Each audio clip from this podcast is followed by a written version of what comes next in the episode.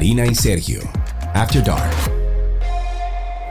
Bienvenidos a otro episodio de Karina y Sergio After Dark. Qué bueno volvernos a saludar, volvernos a reencontrar en este episodio de hoy. Sí, señor. Muchísimas gracias a todos nuestros oyentes porque siempre nos acompañan en estas eh, aventuras para tratar temas que son de su interés y de incluso muchos que nos llegan a través de nuestros mensajes directos, donde, bueno, hoy vamos a compartir, como ya es costumbre, un tema sumamente interesante. Yes. Y yo lo que te voy a decir ahora, Karina, tú vas a pensar como este se volvió loco ya. ¿Qué será? ¿A dónde será que él va con este tema? Pero miren, em, eh, quería contarte que hace algunos días, algunas semanas, eh, tú sabes que estoy viajando mucho en el país, o sea, estoy haciendo mucho turismo interno y es porque estoy capturando algunas propiedades que quedan remotas, etcétera. Bueno, pues yo conocí el otro día a un señor viudo que vivía en un pueblo cerca de Santiago, o sea, en las afueras de Santiago, vive con su hijo allá.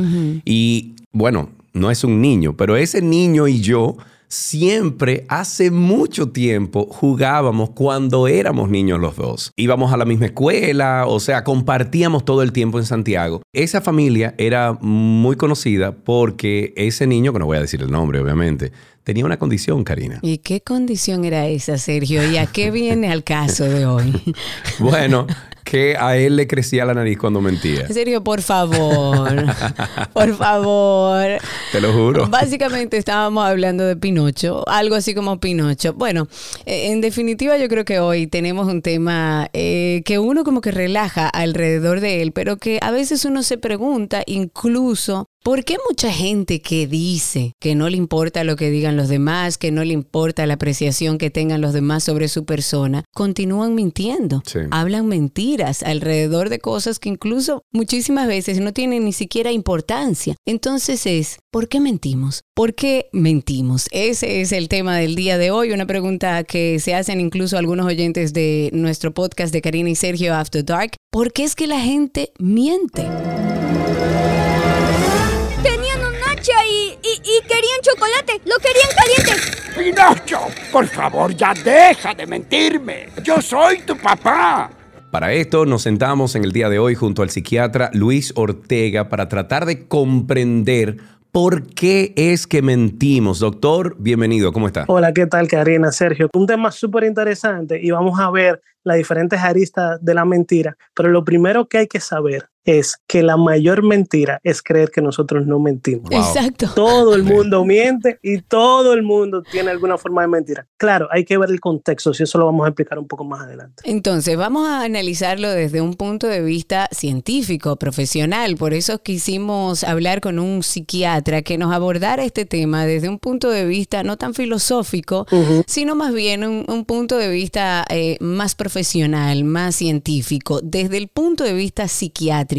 ¿Existe? ¿Hay una razón por la cual mentimos? Claro que sí. Miren, la mentira es una forma de evolución de nuestro cerebro. Es una forma de cómo nosotros sobrevivíamos cuando comenzamos a utilizar lo que es el lenguaje o la comunicación. Nosotros desde que comenzamos en los tiempos antaños, en la época del prehistórico, ¿no? Eh, eh, comenzamos a hablar también comenzamos a mentir. ¿Por qué? Porque era una forma de supervivencia. Fíjense que para nosotros poder tener alimento, para nosotros poder tener, eh, tener reproducción. Cuando estábamos en esa época, el hombre comenzaba a mentir, comenzaba a mentir con la fuerza que tenía, comenzaba a mentir con la cantidad de, de, alimentos que tenía, el tiempo, comenzaba a mentir en su jerarquía. ¿Y qué ha pasado ahora? En las redes sociales ha hecho que la supervivencia de nosotros en estos momentos son las redes sociales y la sociedad. Por lo tanto, la supervivencia del hombre es mentir. Y por eso mentimos tanto en las redes sociales, por eso mentimos tanto en la sociedad, porque es una forma de cómo sobrevivir y escalar en, en, la sociedad. Ok, pero vámonos entonces un poquito más profundo que una simple mentira. ¿Qué motiva la psiquis? Porque sabemos que una mentira es para encubrir algo, para pretender algo, pero ¿qué hay detrás de la mentira? O sea, vamos, vamos a la raíz. Lo podemos ver biológicamente. Eh, biológicamente utilizamos una serie de, de elementos cerebrales para decir una mentira. Hay que poner en contexto cada mentira, porque no todas las mentiras son iguales. Hay mentiras con algún tipo de objetivo. Hay muchísimas formas de clasificar la mentira, pero la podemos clasificar en este caso como dos grupos. Un grupo que es el tipo de mentiroso y otro grupo el tipo de mentira. ¿qué hay detrás de la mentira? La mentira busca un fin, un objetivo. Incluso puede ser benevolente para una persona o no. Entonces, lo que hay que discernir entre una mentira que tiene, un, no se puede decir justificación, que tiene un fin que puede ser bueno y una mentira que puede ser justificablemente mala. Y la cantidad, en, esa, en esos dos parámetros tenemos que estar muy claros. Es el fin, el contexto y la cantidad que yo voy a utilizar esa mentira. Es muy importante para saber si una mentira es buena o mala. Por decirte un ejemplo muy fácil, nosotros todos tenemos hijos y lo que no tengamos, pues también lo hacen. Los tíos, el problema de el Papá Noé y la, y la Navidad.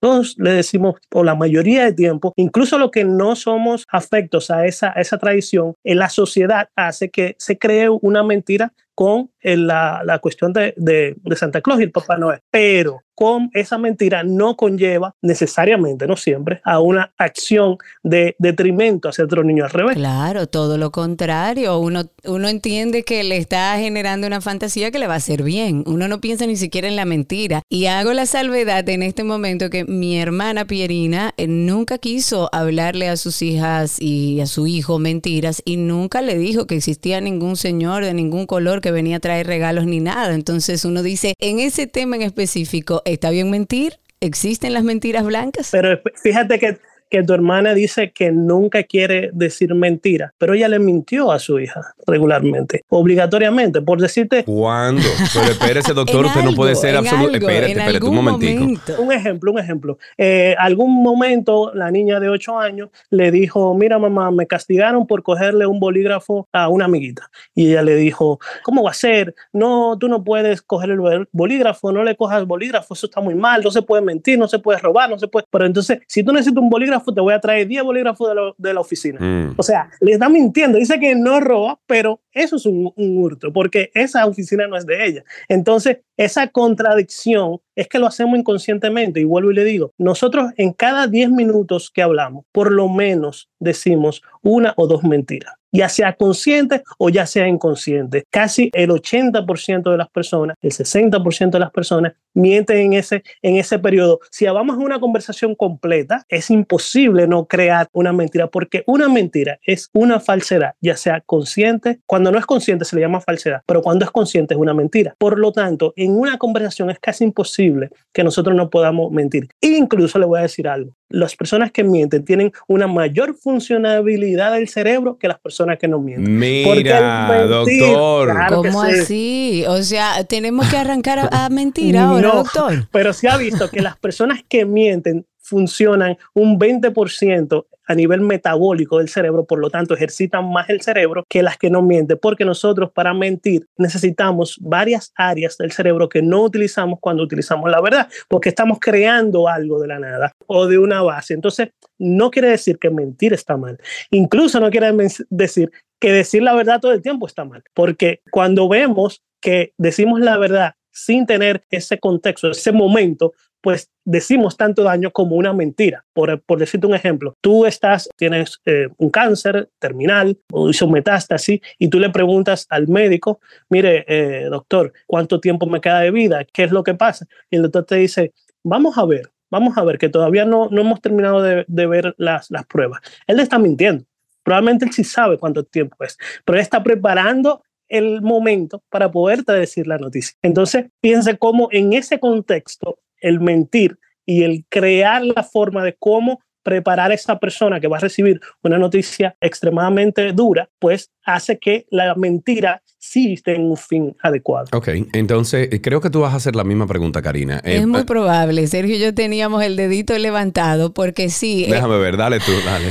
hemos hablado de, bueno, de dónde nace la mentira, que es algo que viene con nosotros, que es algo incluso parte de nuestra evolución. Sin embargo, más allá de que sí, de que hay mentiras, digamos que blancas, si se le puede llamar de alguna manera, que hay mentiras que se hacen en favor de los demás, incluso en, mucho, en muchas ocasiones. Pero ¿qué pasa, doctor, cuando ya mentir se vuelve un hábito? Cuando ya mentir es reiterado en el transcurso de nuestra vida y lo utilizamos o por miedo o por defensa o por asumir alguna postura social. O sea, cuando esto se transforma en algo que sí es natural, pero entonces empieza a perjudicar. Ahí es que está el tema de, de la mitomanía, de lo patológico y de utilizar la mentira en un mal contexto. O en, una mala forma. Ahí es que está la diferencia, lo que hay que diferenciar, porque no es lo mismo hablar de una mentira cuando queremos tener un beneficio económico, un beneficio social y esa mentira vaya escalando en una forma que nosotros no podemos controlar o que nosotros hagamos daño a otra persona, entonces sí tenemos un problema. Al igual que como utilizamos las mismas áreas que la mentira utiliza para poder, eh, la parte de la adicción, la parte del circuito de recompensa, por lo tanto, esos mitómanos lo que hacen es una adicción a la mentira, adicción a ese sentir el placer o esa atención cuando dicen una mentira. Entonces comienzan a repetirla regularmente y no, entonces se convierte en un control de impulso y no pueden controlar la cantidad de mentiras que dicen, la cantidad de formas de ocultar la realidad eh, dicen. Entonces, el problema es que, que la mentira es tan arraigada biológicamente, es un, un método de adaptación tan eficaz, tan motivador, tan adictivo, que muchas personas que tienen esa, esa capacidad pueden crear una dependencia a la mentira y a eso lo llamamos el mitómano. Ok, ahí iba a llegar ahora a preguntarle eso mismo. O sea, hay personas que llevan la mentira al extremo. O sea, llegan a los más altos niveles de creatividad, de convencimiento, tienen el poder del convencimiento, incluso son capaces de, de crearlas ellos de la nada. Que ibanan entre la realidad y la mentira, pero hay algunos que son tan convincentes, que tienen tanto el poder de la palabra como del convencimiento que la crean de la nada, a eso me refiero. Entonces, ¿qué papel juega la psiquiatría en esos individuos? que crean esas mentiras. Tenemos ahora mismo el caso de un, creo que senador en los Estados Unidos, de la Florida, creo que es, que ha creado historias fantásticas y ganó las elecciones. Y ganó las elecciones en base a las mentiras. En base a las mentiras. Entonces ahora está siendo llamado a capítulo. Pero, ¿qué, qué hace la psiquiatría? En esos casos de esas personas que se descubren con estas mentiras impresionantes. Que es lo que él llama mitomanía y que acaba de explicar, porque ya eso eh, lleva a un punto más patológico, digamos, doctor, ¿verdad? Definitivamente, miren, y, y en la clase en la clase política, en la clase social, el mentir es muy común y es una, una forma ah, incluso hasta, hasta buena, ¿no? Para ellos, el poder mentir y que las otras personas lo crean. ¿Qué pasa? Esas personas que mienten demasiado en la psiquiatría es una de, de las condiciones más difíciles. Todo lo que sean trastornos impulsivos, que no tenemos una medicación, que no tenemos una psicoterapia específica para ese tipo de, de patología, pues es muy difícil corregirlo porque son unas conductas aprendidas durante muchos años y es muy difícil cambiar la forma en que tu cerebro fue adaptándose en el tiempo. Pero ¿qué pasa? Hay que diferenciar entre un mitómano y una persona que miente mucho o que miente o que utiliza la mentira como forma de un recurso. Entonces, ¿cuál sería la diferencia entre una y otra? Un mitómano no puede controlar, incluso se puede creer la mentira. La justifica tanto, la usa tanto que ya la mentira pasa a ser parte de la verdad. Okay. En cambio, una persona que utiliza la mentira sabe que no es mentira. Le pongo el ejemplo de los políticos. Los políticos utilizan la mentira sabiendo que no es verdad. En cambio, mitómano, cuando tú le preguntas, por decirte, una persona mitómana en estos días, probablemente, no, no, no lo he evaluado, pero por lo que he visto y, lo, el seguimiento que le he dado, es el, el, el chico Jairo, el señor Jairo, que, que, que, tuvo una estafa. Ah, el Mantequilla 2, eso es un caso para aquellos que nos escuchan fuera de República Dominicana, muy conocido en República Dominicana. Esa persona, por lo que yo he visto en las entrevistas, se cree tanto su mentira, se cree tanto su, su, su forma, que él sí se cree lo que tiene que ver con, con la, con, con, sus estafas, con que la capacidad que él tiene de, de, crear dinero y de, y de ayudar a las personas. Por lo tanto, ese probablemente tiene una mentira de tipo mitómano, ¿no? Pero los que utilizan la mentira a sabiendas que la, no es realidad, pues entonces es una herramienta que utilizan y que puede ser malo, la mayoría de veces es malo porque puede vender algún tipo de sueño, de esperanza que al final no llega. Estoy hablando del caso de los políticos, pero también puede ser tan simple como el día a día, ¿no? A mí no me gustan las fotos, por ejemplo, a mí no me gustan las fotos, pero a mi esposa le encanta que le tiren fotos. Entonces ella me dice a mí, ay, tírame una foto, ¿tú quieres? Y yo me quedo callado. Es una mentira o le digo, mira, está bien, es una mentira porque yo no quiero. y es constante en el día. Entonces, no podemos definir la mentira solamente. Sobre todo, doctor, porque entonces después que se la toma la foto, te dice, pero ¿y tú me tomaste una foto feísima, coño? Bueno. Eso es increíble. No hay una foto que yo sepa tirar bien. No hay, forma. Que uno tome bien. Entonces, el problema es ese, que como constantemente mentimos, pero el fin, el contexto en que lo hacemos no es perjudicial casi nunca a las personas, pues eh, no pasa nada. Es una mentira incluso evolutiva, es una mentira que puede ayudar a la socialización y a la vida. Lo que pasa es que cuando comenzamos a utilizarla de manera en demasía o en intensidad muy grande, pues entonces tener un problema en la sociedad o un, problema de pareja o social, ¿no? Por lo tanto, viene a detrimento de las relaciones interpersonales. Ok, vamos ahora al otro lado de todo esto. O sea, ¿qué recomienda usted como profesional cuando nosotros no somos quienes decimos las mentiras? Más bien somos víctimas de quien dice la mentira. ¿Cuál es la forma correcta, verdad? Para nosotros reaccionar, enfrentamos a esa persona, le identificamos que sí, que mintió y nos hacemos el chivo loco. ¿Qué hacemos? Eso es lo primero que tenemos que tener en contexto, que todo el mundo nos va a mentir y que todo el mundo nos va a decir oh, mitad de realidad. Por lo tanto, tenemos que saber que no es necesariamente malo que nos mientan, sino saber cómo identificar cuándo nos puede perjudicar. Ok, nosotros tenemos que estar pendientes de que cualquier persona por naturaleza no va, a, no va a mentir. Ahora, que esa mentira pueda perjudicarnos lo que tenemos que identificar. Nosotros todavía no hemos podido detectar o, o crear un detector de mentiras real. Lo que hay es un, es un detector de ansiedad porque ese detector de mentiras que utiliza la policía lo que hace es medir nuestro sistema vegetativo cuando decimos una mentira, o sea, cómo, cómo late nuestra, nuestro corazón, cómo, cómo va la irrigación, cómo cambian los, los niveles eh, de tensionales, pues todavía no hemos descubierto exactamente cómo ver la mentira, pero sí en muchas series que hemos visto y es un, un, tema recurrente como Lie to Me y otras series, el cuerpo no miente, el cuerpo no tiene esa capacidad de controlar la mentira. Por lo tanto, si estamos en una conversación muy seria, si estamos en una, en una necesidad de tener esa, esa parte de alerta, de poder detectar a una persona mintiendo, pues tenemos que ver cómo se comporta, ver su historial, ver la forma en que nos, nos por ejemplo, que nos mira. No, no podemos decir todas las características de cómo una persona podemos detectar si está diciendo mentira o no. Pero una muy frecuente y, un mito a nivel del, público en general es creer que la persona que miente desvía la mirada. Regularmente la persona que miente bien fija la mirada porque sabe que eso le va a dar confianza a, las personas. Eh, o la persona que, que miente no, no crea esa empatía al final de una conversación, por ejemplo, una, pequeña sonrisa. Es muy frecuente que para poder crear esa conexión el mentiroso va a hacer una pequeña sonrisa, un pequeño gesto de agrado para poder generar confianza. Exacto, empatizar con la, con la persona que está tratando de mentir. Entonces es importante ver que en una situación muy apremiante, vuelvo y le digo, la parte de supervivencia, en un momento tenemos que alertarnos, tenemos que aprender nuestras habilidades de captar la mentira. En un momento día a día, pues con la esposa, con el hermano, con no podemos estar pendientes de que si nos están diciendo mentira o no, porque es mucho trabajo para la, la, finalidad de la mentira, pero sí cuando tengamos que ir a un, a un, juicio, cuando tengamos que hablar con una persona que tenga que ver con la parte económica,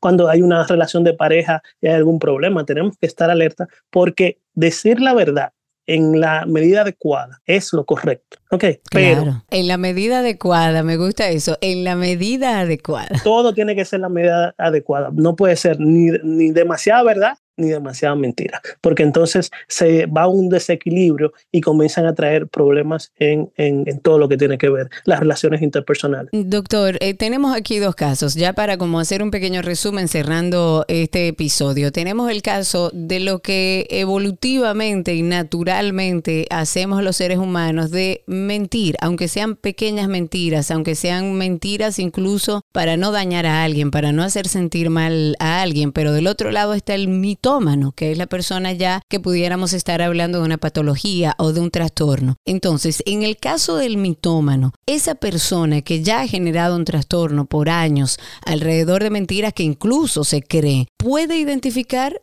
que tiene esta patología o tiene que ser una persona que desde afuera note la situación y pueda ayudarlo a acercarse a un profesional de la conducta? Los trastornos de impulsividad casi nunca, incluyendo la mitomanía, que es un trastorno de impulsividad, casi nunca la persona es consciente del problema que tiene. Casi siempre es el entorno o la sociedad que lo hace consciente del problema que tiene. Muchas veces la familia que lo lleva, pero muchas veces la justicia que lo lleva a lo que tiene que ver con el ambiente de salud mental. Por lo tanto, que un mitómano sea consciente de que está siendo mitómano es el, la, la primera parte de cómo poderse curar de eso, o cómo poderse tratar. Lo que pasa es que eso es prácticamente una ballena blanca movida y que es muy difícil que una persona con un trastorno de impulsividad eh, se dé cuenta, incluso después de años de terapia, de terapia cognitiva, de terapia dialéctica, porque acuérdense que la mitomanía no se trata con medicamentos, no hay un medicamento para controlar el, la cantidad, la mentira. Puede que suceda, porque todo puede suceder. Ahora mismo estamos trabajando con inteligencia artificial y, y, quién sabe? yo he visto cosas y hemos visto cosas increíbles pero en el momento no tenemos eso y, tenemos que saber que la persona con un trastorno de impulsividad tiene que, que, ser consciente y eso toma mucho tiempo de terapia y mucho tiempo de de trabajo para poder cambiar. Perfecto. Entonces me voy al otro lado, al que miente, al que no vive con una patología, pero miente y se da cuenta que está utilizando mucho esta herramienta de la mentira para crecer socialmente, para crecer profesionalmente. A lo mejor se encuentra en, en, una situación en la que sus mentiras se van exponiendo. Quizás una persona que esté oyendo este episodio diga, Dios mío, yo tengo que buscar la manera de, de nivelar mis mentiras y utilizarla como se utiliza naturalmente a nivel social, pero sin buscarme problemas. ¿Cómo puede una persona identificar esas mentiras y trabajar por de manera asertiva decir la verdad y cuando tenga que mentir como mentiras blancas o para ayudar a alguien o para no lastimar a alguien, pues que pueda hacerlo, pero que, que no sea su instrumento para crecer social o profesionalmente? Miren, eh, la psicología en esa parte, que si ya son más conscientes, si van mucho a, buscar ayuda cuando le sobrepasan las mentiras a nivel de su interacción entre personas, pues la psicología ha avanzado mucho. Hay una serie de, terapias y de, y de ejercicios que los psicólogos le van a ir dando a esa persona para que vaya regulando su nivel de, mentir, su, regulando su nivel de interacción y regulando sus emociones, porque regularmente cuando mentimos demasiado es porque tenemos un vacío, porque tenemos un problema de control emocional, porque si no, no es necesario mentir tanto. Entonces, lo primero es que hay que buscar un especialista en lo que tiene que ver con esta condición, que es mentir, que todos la tenemos, y que haga una serie de pautas. Yo siempre le pongo un ejemplo de, un paciente cuando lo mandé donde una de mis psicólogas, que es especialista en, área de, de control de los impulsos, que ella le decía, grábate durante una conversación y comienza a escribir todas las mentiras que tú dices. Si tú dices más del 50 o el 60% de las mentiras, o en cambio de intensidad o cantidad o, forma, entonces eh, vamos a comenzar a, grabarte y tratar de no decir tantas mentiras. Claro, que se haga consciente, que no sea como, como un, trámite ya acostumbrado. Exactamente, entonces eso, eso le fue muy bien a la, a la, paciente. Claro, esta paciente tenía otras patologías que llevaban también a control de los impulsos, pero eso le fue muy bien. Y constantemente ella en conversaciones con amigos le dice, mira, no, no te molesta que me grabe. Y comienza y se graba y luego en la noche se oye, dice, pero yo no tenía que decir que yo salí anoche si yo no salí anoche. Claro. O yo no tenía que decir que fui a, a, un yate si yo estaba en mi casa. O sea, después ya se comenzaba a ser consciente que muchas cosas de las que ella decía, lo decía por una carencia emocional, no porque quería mentir. Entonces comenzaba a cambiar esa parte. Dios mío, cuántas cosas uno aprende. Doctor, muchísimas gracias por toda esta información. Eh, hemos estado hablando con el psiquiatra Luis Ortega sobre la mentira. Y si le crece la nariz a usted cuando habla mentira, entonces usted se parece más a Pinocchio que cualquier otra persona. Doctor, un abrazo. Gracias. Hasta luego. Bye bye. Si quieres ponerte en contacto con Karina y Sergio After Dark, puedes escribirnos a infoafterdarkpodcast.gmail.com. Además, puedes seguirnos en Instagram, Karina y Sergio After Dark, Karina Larrauri y Sergio Carlo.